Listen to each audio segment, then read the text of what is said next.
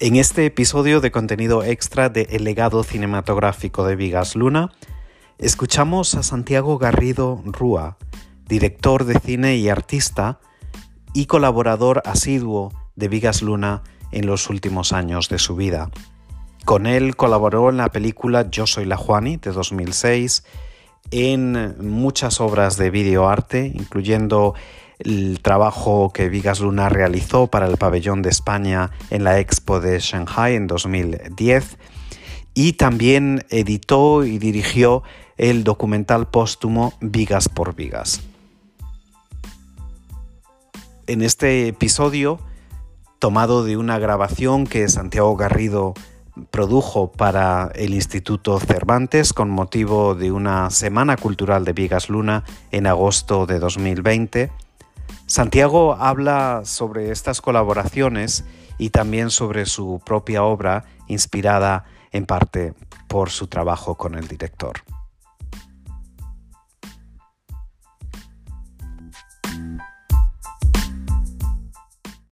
Quería de alguna manera compartir y, dejarles un mensaje eh, contándoles algunas cosas de mi experiencia junto a Vigas Luna y en específico el, trabajo que hemos realizado en el documental de Vigas por Vigas.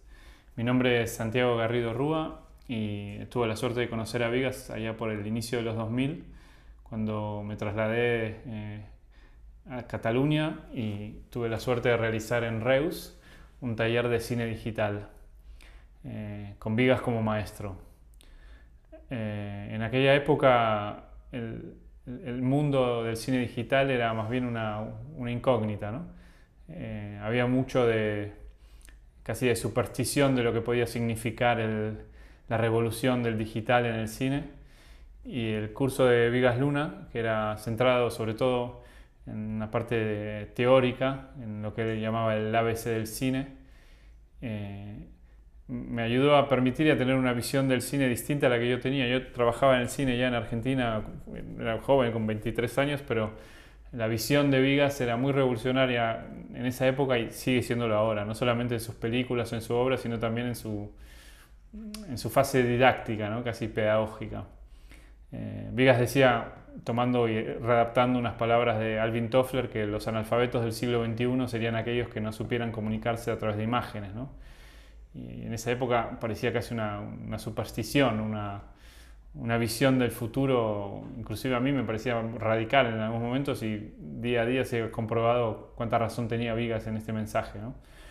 Entonces trabajando con Vigas y tomando muchas de sus ideas juntos desarrollamos un alfabeto audiovisual que hoy en día sigo, sigo poniendo en práctica. Hoy en día trabajo en cine, pero también trabajo mucho en educación con niños, con, con adultos, con adolescentes eh, compartiendo esta metodología que permite a personas sin ninguna experiencia, en, poquísimas horas de formación, poder estar ya en, grado de poder escribir historias, transformar una idea en una historia y luego poder rodarla, editarla y distribuirla. Entonces, a partir de mi, de mi acercamiento a Vigas, primero como su alumno, poco a poco comencé a trabajar con él en distintos proyectos, siempre al inicio como montador y sobre todo en el campo del videoarte, eh, hasta que en el año 2004, en un proyecto que para mí fue un gran regalo, que se llamaba Nescafé 50 Minutos, en el que cinco directores representando cinco eh, décadas distintas del cine español escogían un, director Nobel eh, y ese director Nobel tenía que escribir una historia basada en algún episodio de la vida de, su padrino, digámoslo así. ¿no? Entonces había grandes directores, desde Berlanga, Gonzalo Suárez, el propio Vigas representando la década de los 80, eh, Julio Medem y, Alejandro Amenábar. ¿no? Eh, entonces este cortometraje que tuve la suerte de escribir y, dirigir, que se llamó 41 grados, en el año 2006 eh, tuve la suerte también de ser el director de la segunda unidad de la película Yo Soy la Juani, y acompañar a Vigas desde todo el proceso del inicio, los primeros dos años de preproducción, las primeras escrituras del guion que escribió junto a la gran Carmen Chávez, ir empezar a aportar ideas más en una fase creativa y de realización que luego están plasmadas en la película. Eh, y ese también fue un grandísimo recuerdo. Varios años de trabajo en esa película eh, grandísimas anécdotas en distintos sitios de España. Y, el resultado es una película interesante ¿no? para la época, un ejercicio no solamente buscando, inventando una estrella y creando una estrella que, es, que era la Juani, ¿no? que luego siguió, era el proyecto era una trilogía de la fama, ¿no? que luego con Didi Hollywood era el segundo episodio y el tercero quedó inconcluso, pero también eso fue una grandísima escuela para mí. Eh, como decía inicialmente, mucho del trabajo que tuve la suerte de compartir con Viga fue en el mundo del videoarte. Eh, quizás el momento cumbre de esta colaboración fue en el año 2010 en, la Expo Shanghai. Eh, realizamos con Vigas la película especial para el, pabellón español en, en Shanghái. entonces fueron muchos años compartidos junto a Vigas, fueron años claves para mí en los que no solamente aprendí de técnica de cine, sino sobre todo y fundamentalmente que cambió, cambió mi vida y mi, visión de, y la manera de vivir la vida, en cómo transformar esa vitalidad, ese amor por la vida en cada momento preciso. ¿no? Vigas tenía un decálogo y una de sus frases más importantes de ese decálogo era desear lo que se tiene, eh, amar lo que se tiene, ¿no? y desearlo también, y crear de ese deseo una fuerza para, ah, para poder abrazar más lo que se tiene, también sea a nivel material o a nivel espiritual.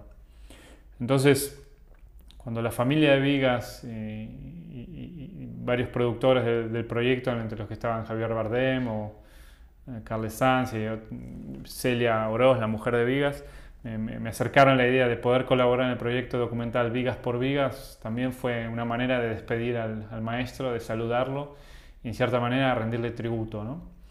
El proyecto parte de cientos y cientos de horas, casi miles de horas de, eh, registro audiovisual que Vigas había hecho con una cámara, una Dubecam en formato de cassette, ¿no? en el que rodaba su cotidianidad, sobre todo de los años 2000, casi por casi 10 años. Eh, el desafío fue tomar todo ese material, no solamente las cintas, sino también registros en audio, fotos, todo el registro y todo el material que había, había almacenado en todo ese tiempo hasta el momento de su muerte en, sus ordenadores, en sus teléfonos, en sus cámaras, para poder contar el camino vital, el recorrido vital que realizó Vigas cuando vivía en Barcelona, en, Gracia, en, su hermosa casa, hasta luego transformarse y adorar la vida de un payés, ¿no? yendo todos los días a su huerto, observando la velocidad con la que crece un tomate para poder verdaderamente estar en contacto con, la vida. ¿no? Eh, creo que ese camino está plasmado en el documental y hay tantas anécdotas y tantos momentos únicos. ¿no? Vivir un día con Vigas era como vivir tres días normales en soledad o con otra persona, esa intensidad, esa pasión, ese amor por la vida, decían que al volver a la casa uno luego de haber estado con Vigas tuviera todavía que procesar toda la información y todos los estímulos que había recibido. Entonces en el documental está todo ese, camino y también sobre todo, y creo que es un punto importante, está la faceta del Vigas Luna creador eh, visual, no solamente a través de la pintura o la escultura, sino también cómo estar en su huerto en compañía de sus tomates, de, eh, sus alcachofas, en compañía de todas esas creaciones, era también estar en el estudio de un artista. ¿no? Eh, y creo que esas enseñanzas eran muy adelantadas en ese momento y siguen estando todavía como una especie de brújula que va marcando también mi, camino vital.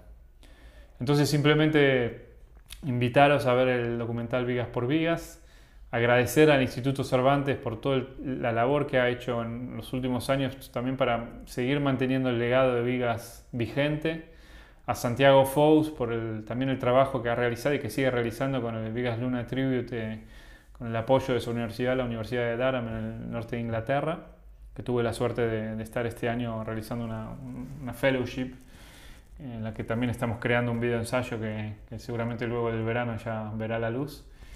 Invitaros a observar y a vivir una hora y media junto a Vigas, ¿no? que era también uno de los desafíos del documental y que creo que ha quedado plasmado, y contagiarse por estas ganas de vivir y por este amor a la vida y las cosas que realmente importan. Un saludo aquí desde Cerdeña.